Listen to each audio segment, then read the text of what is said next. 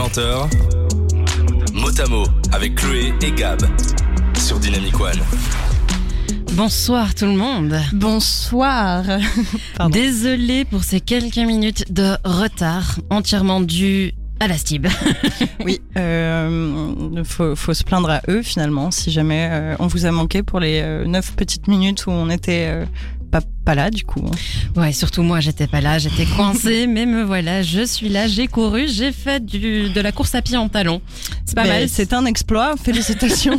Si vous avez jamais essayé, franchement, c'est une expérience à faire dans votre vie. Déjà moi les talons, euh, en règle générale c'est hors de quest, alors du coup courir en plus. Non, mais moi, je- franchement, je- j'ai senti une nouvelle discipline naître en moi. Je pense que j'ai une carrière potentielle. euh, Alors attention parce qu'il y a déjà des athlètes dans le milieu, il y a déjà des Ah, courses qui de sont organisées. Ouais ouais, il y a déjà de la compétition. Damn. Entraîne-toi bien. Ouais, bah c'est prévu. Bon, comment tu vas, toi, Gab? Eh ben écoute, ça va. euh, il commence à refaire beau entre les épisodes de pluie, donc je suis heureuse finalement. Tu es heureuse? Oui. Alors, si tu es heureuse, je suis heureuse, tout va bien? Merveilleux. Bon, on va essayer d'un peu poser cette émission. Euh, on vous explique le principe dans mot à mot chaque mois. On vous décortique une pathologie, un syndrome, un souci de santé, mais la semaine passée et cette semaine, on fait un peu différemment. Exactement, comme on vous l'a dit, chaque mois un nouveau thème, chaque semaine on décortique. Ce mois-ci, on vous a parlé de gynécologie avec l'endométriose, le SOPK et la contraception la semaine passée, que vous pouvez d'ailleurs aller réécouter sur Spotify ou dynamicone.be. Et alors d'habitude, on vous dit en général en fin de mois qu'on peut pas aborder tous les thèmes euh, qu'on veut euh, dans nos émissions euh, par, par rapport au thème du mois et qu'on doit faire des choix. Et alors notre choix de ce soir, en fait, finalement, On ne choisit pas. C'est ça, on ne, on ne choisit pas, on fait un condensé de ce dont on avait envie de vous parler. Effectivement, ce soir, une émission au format encore un peu particulier, comme les moyens de contraception la semaine passée. Comme il y a encore beaucoup de tabous autour de la gynécologie et des organes reproducteurs dits féminins, c'est important pour nous d'en casser le plus possible. On aime bien ça, casser les tabous. Oui. hein. Alors, on va vous parler de sujets super importants. Au programme donc ce soir, ménopause, vaginisme, mycose, vaginite, vaginose, choc toxique, fibrome, prolapsus. Accrochez-vous parce qu'il y a Elle a beaucoup- tout dit sans respirer une Oui, seule fois. c'est ça. Il va falloir s'accrocher, mais euh, ça va être super. Dès 20h, mot à mot avec Chloé et Gab sur Dynamic One. Alors vous l'aurez compris, dernière émission du mois. Ce mois-ci, on vous fait un petit récap, mais aussi on vous parle de tout ce qu'on veut vous parler par rapport aux maladies gynécologiques. Pour ça, faut savoir ce qui se passe, faut savoir comment ça fonctionne. Dans les précédentes émissions, on vous en a déjà parlé, mais c'est toujours important de vous faire un rappel.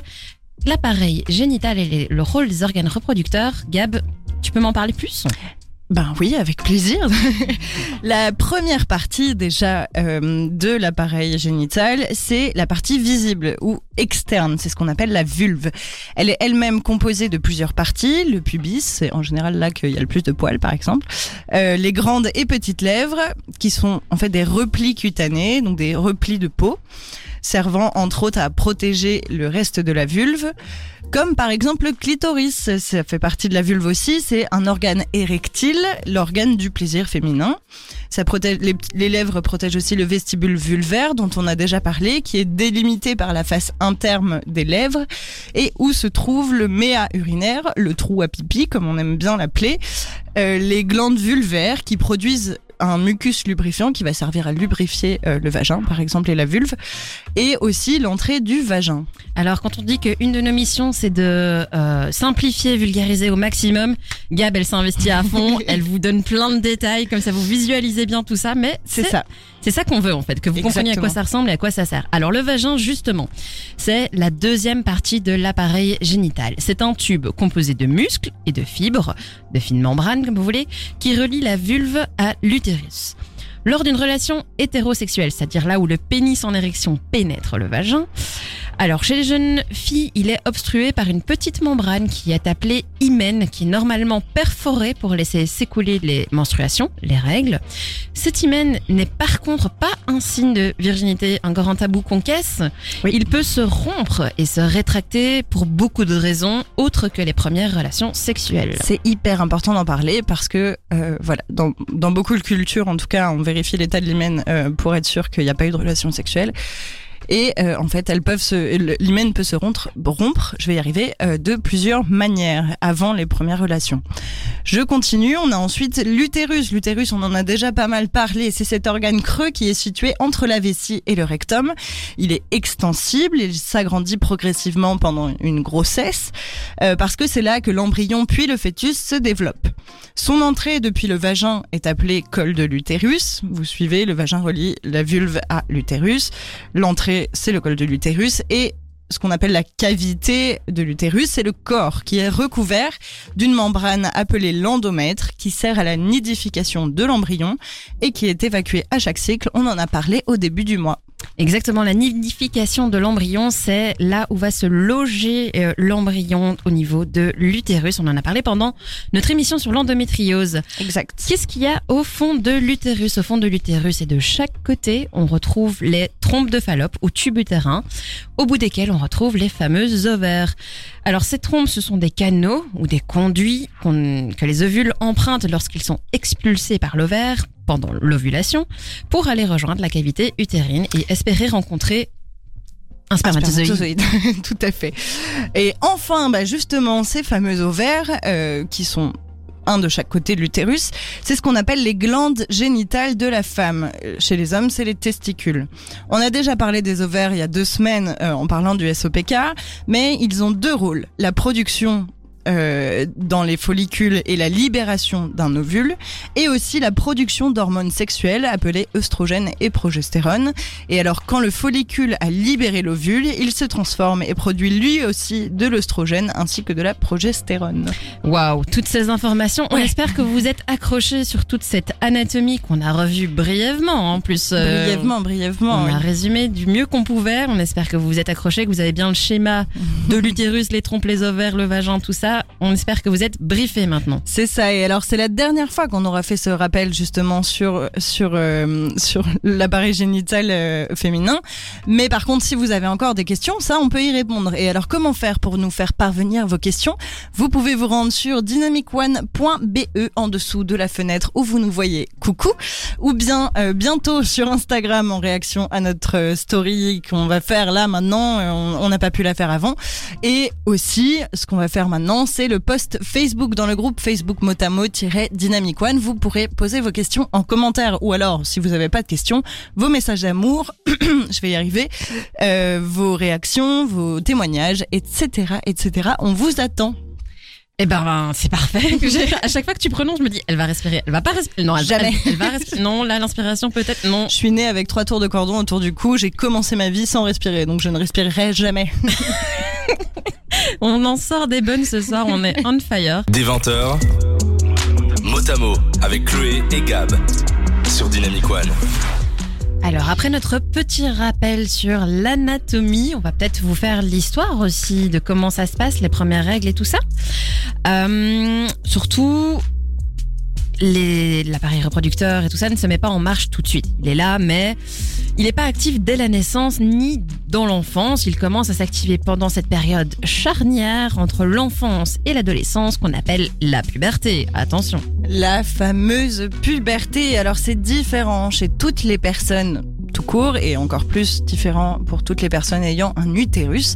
Mais la puberté, elle débute en moyenne vers 9-10 ans. C'est des moyennes, hein. ça peut commencer plus tôt, ça peut co- commencer bien plus tard Ouais. aussi. Ouais, ouais. Et en tout cas, ce qui est sûr, c'est que la puberté, en général, elle met plusieurs années à se compléter. En général, encore une fois, on reste général, c'est, elle se termine vers 16 ans. Ça peut être plus tard, ça peut être plus tôt. Euh, et c'est une période de grands changements physiques et psychologiques dont la progression diffère pour tout le monde. Pardon. C'est à ce moment, pardon, pardon. C'est à ce moment-là que le cerveau et plus précisément l'hypothalamus et l'hypophyse vont commencer à produire les hormones LH et FSH. Ça doit sonner une petite alarme dans votre tête. parce Didding, didding. Elle fait même les bruitages. Elle est géniale. On en a parlé dans notre émission sur les SOPK, euh, puisque ces hormones-là vont en fait stimuler les ovaires qui vont à leur tour commencer à produire des hormones sexuelles, les fameuses progestérone et œstrogène. Ce sont des hormones ainsi que les androgènes qui vont permettre le développement des seins, des poils, de l'acné et des organes sexuels entre autres. Le but de la puberté, en fait, c'est de former et développer le corps à se préparer à potentiellement enfanter.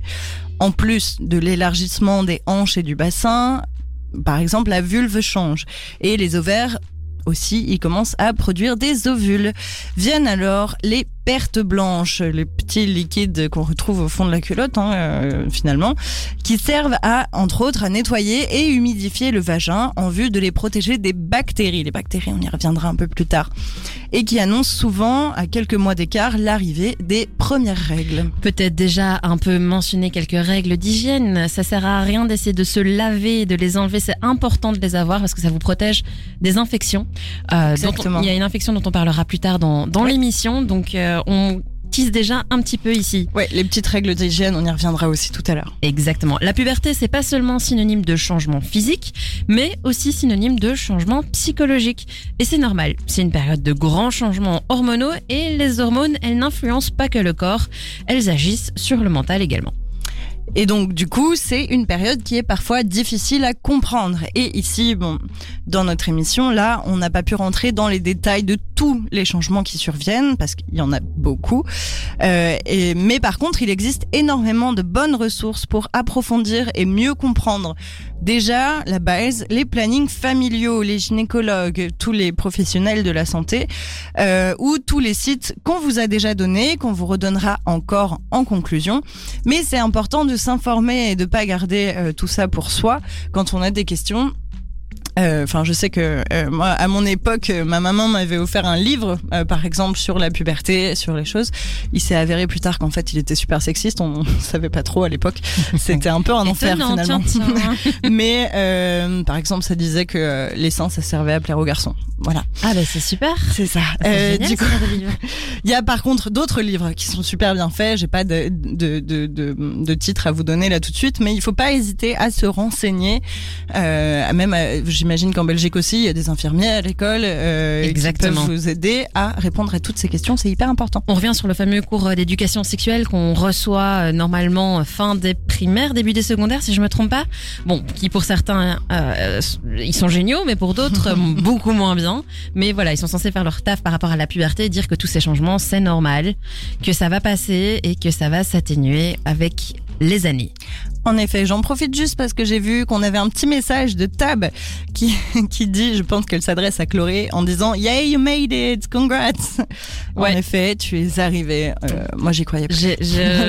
J'aimerais bien recevoir une médaille, s'il vous plaît. Euh, je te donne ça juste après. De 20h à 22h le jeudi, c'est mot à mot avec Chloé et Gab sur Dynamic One.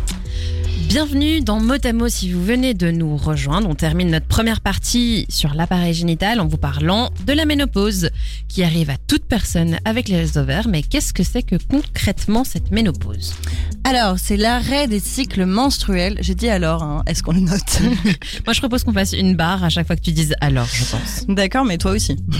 non, mais je- moi c'est du coup je pense. Ah, Ou je Ça se vaut, ça se vaut. Bon, bref. Je nous ferai un petit débrief en fin d'émission des mots ça, les plus dites-nous- prononcés. dites- Dites-nous ce qu'on dit le plus parce qu'on s'en rend pas trop compte visiblement. Euh, je vous fais, je vous dirai où faire ça à la fin de, de notre speak. euh, du coup, Une Oh bah. je reprends. Donc la ménopause, c'est l'arrêt des cycles menstruels qui survient naturellement à partir de la quarantaine, mais plus généralement autour de la cinquantaine. Les ovaires, au bout d'un moment, vont arrêter progressivement de produire des hormones, donc les œstrogènes et les progestérones, et donc notamment des ovules. Elle se déroule en deux étapes, cette ménopause, avec la préménopause et la ménopause confirmée. Alors, la préménopause dure plusieurs années et se caractérise par une irrégularité des cycles, pour celles qui avaient des cycles réguliers, avec ou sans ovulation. Les ovaires continuent à produire de l'oestrogène, mais la production de progestérone, elle, elle diminue. Donc, les règles sont irrégulières. Vient ensuite la ménopause confirmée, où petit à petit, les ovaires ne produisent plus du tout d'hormones, donc les règles s'arrêtent complètement. Les symptômes de la ménopause, ils sont surtout liés à la baisse des taux d'œstrogène. C'est ce qu'on appelle l'hypoœstrogénie. Et les symptômes, ils varient d'une personne à l'autre.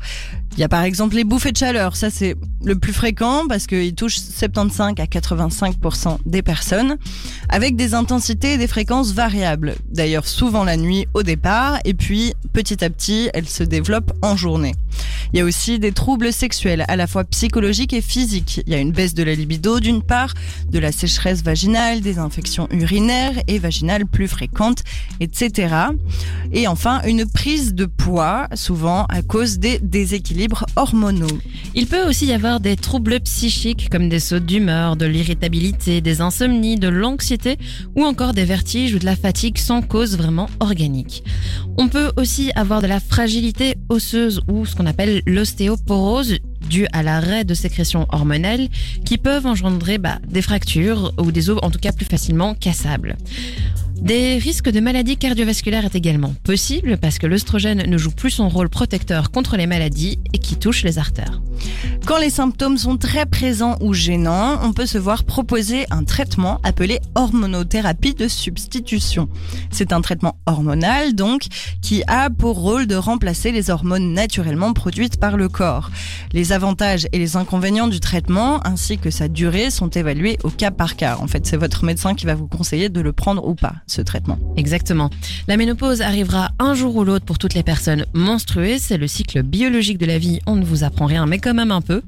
Dans certains cas, on peut aussi induire une ménopause artificielle, c'est-à-dire arrêter artificiellement vos règles pour diverses raisons, comme par exemple dans le cas d'un traitement pour l'endométriose. On vous rappelle notre émission de l'endométriose que vous pouvez aller réécouter sur dynamicone.be ou sur Spotify, l'émission Motamo. N'hésitez pas à aller réécouter. Oui, ça nous ferait très plaisir et puis même ça vous permet de faire des révisions. En tout cas, euh, n'hésitez pas à nous envoyer des petits messages. On a dit aussi que vous pouviez nous dire combien de fois euh, on disait alors, du, coup, et je pense. Et, je pense. Euh, et ça, vous pouvez le faire sur dynamicone.be en dessous de la fenêtre où vous nous voyez. Coucou. En réaction à notre story Instagram qui est postée et en commentaire de la publication du jour sur le groupe Facebook Motamo-Dynamic One, cette publication qui est postée aussi. N'hésitez pas, on attend vos messages. Des 20h, Motamo avec Chloé et Gab sur Dynamic One.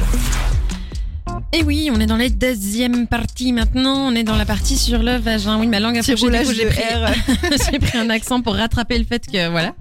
Mais donc, on est dans la deuxième partie. On vous parle du vagin et des soucis qui peuvent l'atteindre, comme les diverses infections ou le vaginisme. Le vaginisme, à ne pas confondre avec les vaginoses, dont on va parler juste après, c'est un trouble sexuel en fait. Concrètement, c'est un dysfonctionnement créé par des contractions involontaires du vagin et des muscles du périnée qui rendent la pénétration impossible. C'était une phrase difficile à dire, je ne sais même pas pourquoi. Exactement, et quand tu parles de pénétration, c'est pas spécialement sexuel, on parle aussi par exemple consultation chez le gynécologue, un ça, tampon ou ce genre de choses. Ça, on en parle juste après. Yes. Pardon. C'est semblable à un réflexe. Alors quand vous fermez les yeux, quand un objet arrive assez vite vers vous, ça c'est un réflexe. Le vaginisme, c'est pareil. Et par là, on veut dire que quand c'est un réflexe, c'est que le corps agit indépendamment de la raison ou de la volonté. C'est en fait un trouble d'origine psychologique et c'est pas du tout lié à une malformation vagino-vulvaire, c'est pas du tout lié à une malformation de l'hymen par exemple. Tout ça, on les exclut avant de diagnostiquer le vaginisme. Le problème est psychologique. On trouve aussi, du coup, plusieurs types de vaginisme. Primaire, qui apparaît au début de la vie sexuelle. Euh, secondaire, qui survient plus tard, donc après une grossesse par exemple, un traumatisme ou une dyspareunie, des douleurs pendant les rapports. Vous connaissez ce mot, on en a pas mal parlé, on va le répéter encore pendant cette émission.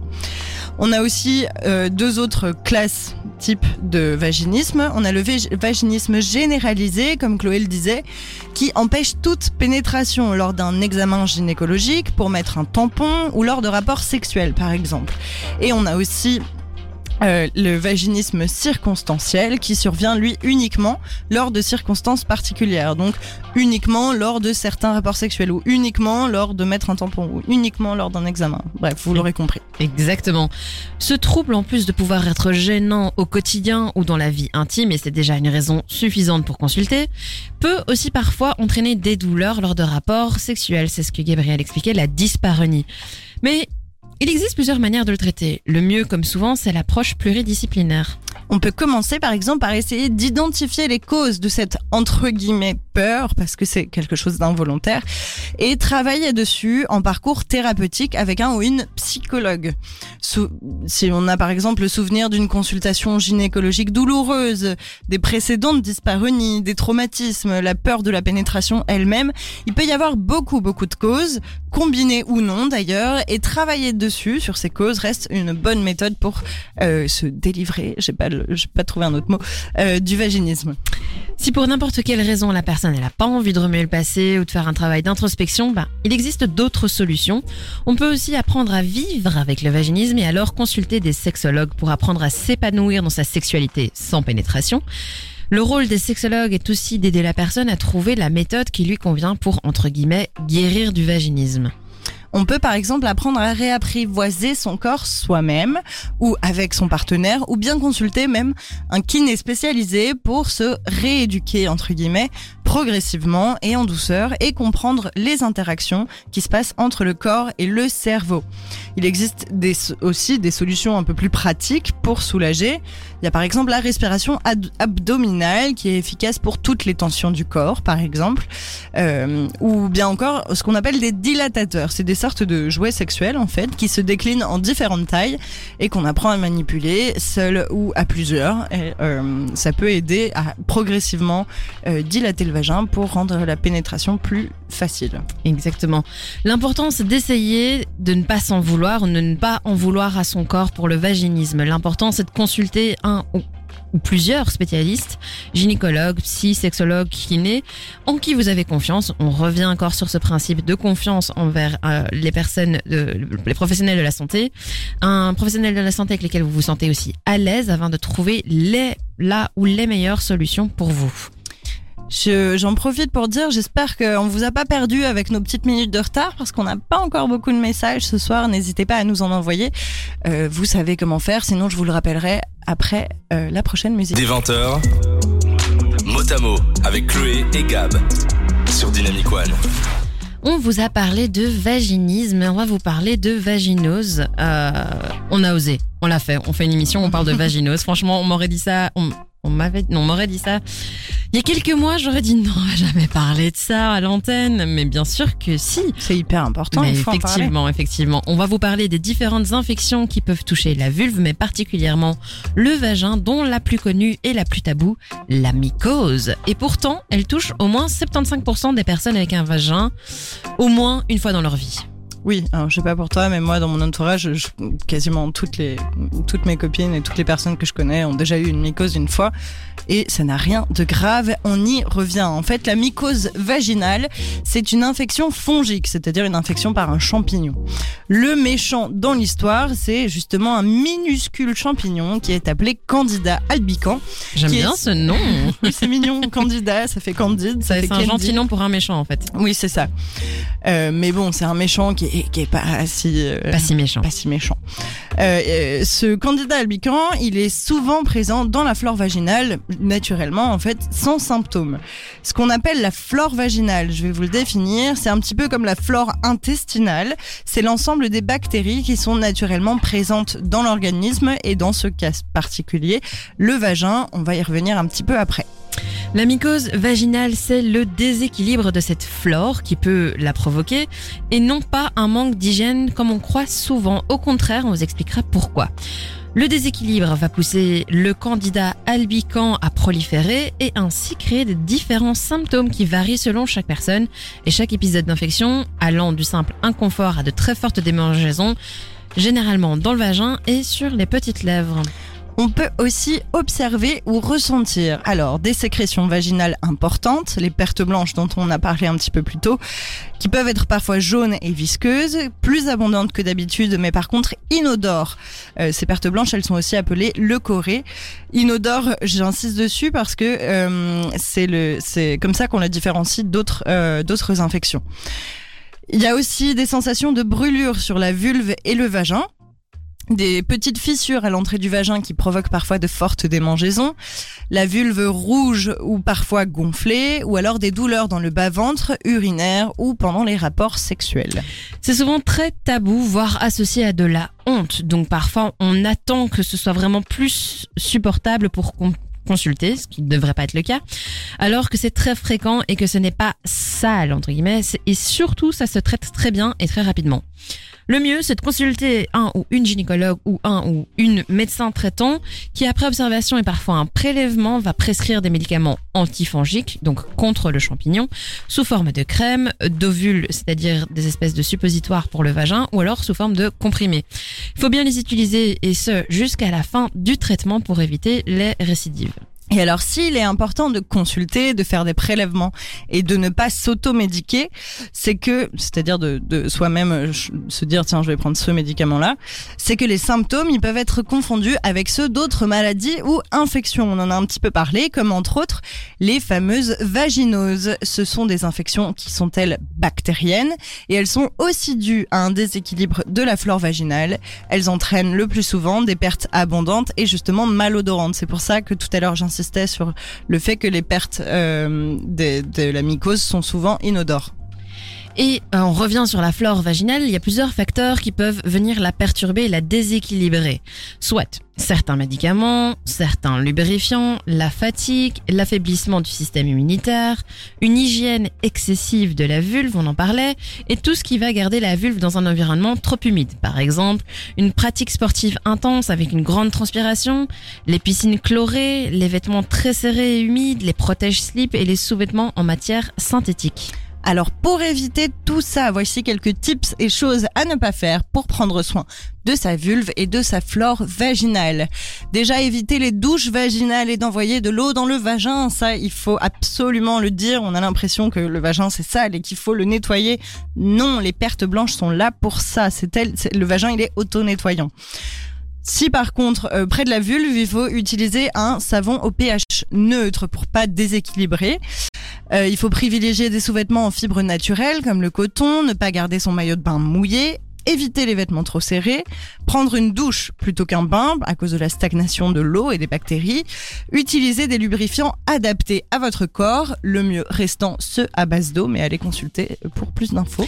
C'est exactement ce que j'allais dire. En cas de doute, le mieux reste de consulter. Il n'y a pas de honte à avoir, surtout si vous consultez des professionnels bienveillants en qui vous avez confiance et même pour un léger inconfort, c'est votre corps, votre vulve, prenez-en soin. Et justement, moi je ne pensais pas parler de euh, vaginose durant une émission. Justement, il faut en parler. on n'en parle pas assez. C'est tellement tabou, comme on le disait. Il faut mhm. en parler. Donc, on espère qu'on vous a apporté pas mal d'informations là-dessus. Même entre copines, c'est super tabou, alors que c'est hyper important d'en parler parce qu'au final, on se rend compte que bah, dans son entourage, beaucoup, beaucoup de personnes en ont eu. C'est 75 à 85% des personnes avec un vagin, quand même. Je, j'enchaîne sans transition. On a deux petits messages. Un de John, Fan et Caitlin qui nous disent une petite pensée pour la dernière de Motamo depuis Paris. C'est pas la dernière de Motamo, hein, c'est la dernière du mois. Mais merci beaucoup de nous écouter. C'est super chouette. Euh, et on a aussi un message de Xav qui nous dit toujours présent et fidèle au poste. Merci de nous apprendre toutes ces choses chaque jeudi. Continuez comme ça. Eh bien, c'est ce qu'on a prévu de continuer comme ça. Merci d'être toujours présent.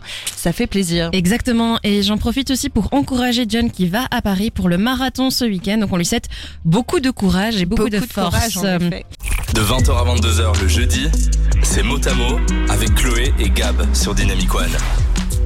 On continue avec la partie 3. On va vous faire un focus sur les règles. Pourquoi? Parce que le sang menstruel est toujours considéré comme tabou car considéré comme impur. Pour rappel, un tabou, c'est un sujet qui est perçu comme dangereux, voire interdit, dont on ne peut pas parler librement. Or, les règles, elles ne sont ni dangereuses, ni interdites et on peut en parler. Elles sont naturelles, attention grosse surprise. on remercie encore notre société patriarcale pour tout ça. En tout cas, on a décidé de vous en faire une section rien que pour elle. C'est parti. T'étais en forme Chloé, je suis fière de toi. D'habitude c'est moi qui pousse des coups de gueule. Là je suis très fière euh, que tu pousses les tiens aussi. Euh, je te soutiens à fond et je partage ce message. Euh, du coup, oui, on va parler, on va parler protection périodique. Exactement. Et quelle protection périodique périodiques choisir. On va un peu toutes les, vous les détailler pour que vous puissiez faire votre choix. La semaine passée, on vous expliquait quels sont les moyens de contraception et comment les choisir selon quels critères. Ici, on vous propose de faire un petit topo sur les différentes protections périodiques qui existent. Mais tout d'abord, un petit peu d'histoire. Vous Ah. savez que j'aime bien raconter des choses comme ça. Euh, la toute première serviette hygiénique jetable n'a été commercialisée qu'en 1896. Donc, il y a un petit peu plus d'un siècle, mais vu face à la face du monde, c'est il y a pas très longtemps. c'est jeune. C'est jeune. Avant ça, on utilisait ce qu'on pouvait. Alors, je suis pas remontée hyper hyper loin non plus pour vous trouver des dingueries, Euh, mais on- avant euh, 1896, euh, dans les années 1800 ou même 1700, on portait des chiffons, euh, des fibres végétales, un petit peu plus tard des dessous doublés de caoutchouc. Euh, ça doit être sympa pour la transpiration Ouais. et les mycoses du coup, vu qu'on vient d'en parler. Euh, des cups en aluminium et plein d'autres choses toutes sympas comme ça. Et alors tout ça, c'était ni forcément pratique, ni efficace, ni forcément sain. Alors heureusement, bon, le marché a évolué pour donner les protections qu'on connaît aujourd'hui. Le marché des protections périodiques, on y reviendra un petit peu après. Euh, mais voilà, on va vous dire tout ce qu'il y a maintenant sur le fait. marché. On commence avec les serviettes hygiéniques. Tu en as déjà un peu parlé. C'est l'une des deux protections les plus connues et sûrement la plus recommandée quand on commence à avoir ses règles. Qu'est-ce que c'est En fait, c'est une bande souvent autocollante en matière absorbante que l'on fixe simplement sur sa culotte, sur son string, sur son sous-vêtement. Il en existe de toutes les tailles, de toutes les épaisseurs, de toutes les compositions, enfin toutes, relativement toutes, euh, de toute composition et pour tout le type de flux et pour tout type de sous-vêtements d'ailleurs, on la retrouve partout. Elle est facile à utiliser, mais peut laisser des, des fuites sur les côtés, ne pas tenir en place et n'est pas toujours très très discrète. Elle est jetable, donc pas très écolo, mais il existe des versions réutilisables en tissu. L'autre protection, euh, protection très très connue, c'est le tampon. C'est souvent vers ça qu'on se tourne quand on veut changer de la serviette. C'est un petit cylindre en fait absorbant, en matière absorbante, que l'on place dans le vagin avec ou sans applicateur et que l'on retire à l'aide d'une petite ficelle attachée à sa base. Il en existe aussi pour tous les types de flux et comme la serviette, on en trouve absolument partout, pharmacie, magasin, tout ce que vous voulez. Il faut par contre euh, le changer régulièrement, en moyenne 4 à 6 heures. Il est très discret et pratique pour tout type d'activité, mais la composition, elle est souvent pas terrible. Pardon, je me bouche le nez pour pas éternuer. C'est pas très écolo et ça peut provoquer de la sécheresse vaginale. La cup menstruelle, elle se fait connaître depuis quelques années. Il s'agit en fait d'une petite coupe en silicone la plupart du temps, réutilisable donc plus écologique et économique. Il existe différentes tailles et il faut l'insérer dans le vagin en la pliant un tout petit peu. Ça demande un peu d'entraînement et d'adaptation, mais quand on la met bien, on ne la sent pas et une fois qu'on sait comment la mettre et la retirer, bah ça devient très très facile. La retirer, c'est toutes les 8 à 12 heures, voire moins. Maintenant, on la trouve partout aussi, dans les grandes surfaces, euh, par exemple, en pharmacie aussi. Faut la vider et la nettoyer avant de la remettre, ce qui va être parfois compliqué dans des toilettes publiques ou sans lavabo. C'est vrai que ça c'est vraiment, vraiment pas évident. Moi, j'utilise la cup, par exemple, et donc quand je vais aux toilettes, eh ben, je prends une petite bouteille d'eau avec moi. Ah, ça c'est malin, tu vois. Moi, j'ai Ouais. j'ai- j'ai utilisé la cup pendant un moment. J'ai presque tout testé hein, en termes de, de protection périodique. Euh, la cup, c'était très sympa, vachement mieux que les, les tampons et les serviettes que j'utilisais avant. C'est parce que j'ai préféré, justement, moi, ce que je préfère euh, encore maintenant, c'est les culottes menstruelles. Je vais réussir à le dire. C'est un autre type de protection externe, comme les serviettes, mais par contre, elles sont réutilisables. En fait, c'est tout simplement des culottes avec une partie absorbante et imperméable qui est au niveau de la vulve. En fait, la partie en bas, euh, là où normalement dans vos culottes normales vous avez les pertes blanches qui vont se déposer, et ben cette partie-là sur les culottes menstruelles, elle est renforcée par euh, des tissus absorbants et imperméables. Euh, c'est la protection la plus facile d'utilisation, ça c'est sûr. Elle s'enfile comme une culotte normale. Elle peut se garder facilement pendant 12 heures. On en trouve à peu près partout, pour différents prix d'ailleurs, parce que sous- jusqu'à récemment c'était un peu cher. Là, les prix se démocratisent un petit peu plus. Ça reste toujours trop cher, mais bon, c'est autre chose. Et en plus de ça, elle, euh, elle- on en trouve pour tous les flux aussi et elle se lave à la machine à laver. Moi j'utilise ça depuis euh, quelques mois maintenant et ça m'a changé la vie. J'aimais bien la cup mais euh, cette histoire de devoir la vider à chaque fois dans des endroits pas forcément adaptés, euh, j'avais pas la technique de la bouteille. Merci pour le tip si jamais je repasse à la cup un jour. Exactement, moi j'ai la chance d'avoir des toilettes euh, assez propres. On en reparlera parce que ça fait partie de la précarité menstruelle. On en reparle. Alors un autre moyen de protection périodique, ce sont les éponges menstruelles. Elle a énormément été utilisée par nos ancêtres. C'est donc une petite éponge que l'on insère dans le vagin et qui est lavable et réutilisable. C'est la seule protection périodique interne que l'on ne peut garder pendant un rapport sexuel. Oui, t- tu bugs sur, sur la phrase. Ouais. C'est la seule euh, qu'on peut garder pendant un rapport sexuel. Tu peux pas garder un tampon ni une cup pendant un rapport Oui, sexuel. oui, oui. L'éponge, comme elle est assez plate et, et en fait elle, elle est plutôt profonde dans le vagin, tu, tu peux la garder et la plupart euh, des personnes ne la sentent pas du tout pendant le rapport sexuel. Ok, elle est souvent peu recommandée parce qu'elle quand même, elle peut favoriser les infections. On en parlait juste avant. Et euh, pour les personnes pas à l'aise avec le sang, elle peut être difficile d'utilisation parce qu'elle peut être compliquée à récupérer. Oui, il n'y a pas de ficelle, donc il faut aller la chercher quoi. Et puis après, bon, c'est une éponge pleine de sang, on est directement en contact avec. Exactement. Euh, la dernière méthode qu'on va aborder, ben, c'est en fait l'absence justement de protection périodique, c'est-à-dire le flux instinct- instinctif libre, difficile à dire. En fait, ça consiste en le fait d'écouter son corps et de contrôler son périnée pour contrôler en fait l'écoulement de son flux. On va simplement aux toilettes quand on sent qu'on doit se vider. Alors ça, je trouve que c'est extrêmement courageux et euh, surtout assez dingue parce que ça nécessite une belle connaissance et écoute de son corps.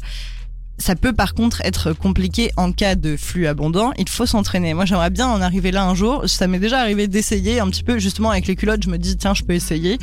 Euh, c'est vraiment pas facile, quoi. Ça, ça sonne trop risqué pour moi en tout cas. C'est qu'il faut, il faut faire attention. On vous a fait le récap de toutes les protections périodiques disponibles. Maintenant, les critères. Un des premiers critères pour choisir sa protection, c'est son confort. Vous devez vous sentir à l'aise avec le moyen que vous avez choisi, que ce soit le confort pour mettre cette protection, le garder ou l'enlever. Le prix, ça aussi, ça peut être un des critères et on y reviendra. Ensuite, vous pouvez choisir de vous engager en utilisant un- une protection réutilisable et plus écologique. Ça, ça reste votre choix. N'hésitez pas à les tester, à tester d'autres protections. Peut-être qu'il y en a une qui vous conviendra le plus. C'est ça. Moi, je disais, j'ai testé serviette, tampon, cup. Et culotte, j'ai pas testé l'éponge, j'avoue. Et le flux instinctif libre, j'ai un peu testé. Bon, pour l'instant, pas prouvé parce que j'y arrive pas. Mais euh, il faut, il faut tester. C'est, c'est hyper important. Et surtout, il faut pas avoir peur. La cup, ça fait peur, par exemple, souvent. Ouais. Alors qu'en fait, c'est beaucoup plus simple que ce qu'on pense. Et on s'y habitue vite, en fait. Les premières fois, je dis pas. Ça peut être. euh, ça- Oui, non, il y a une période d'adaptation, mais pour moi, la cup, en tout cas, c'est beaucoup plus simple que euh, les tampons, par Ah exemple. oui, oui, oui, clairement. Je suis tout à fait d'accord.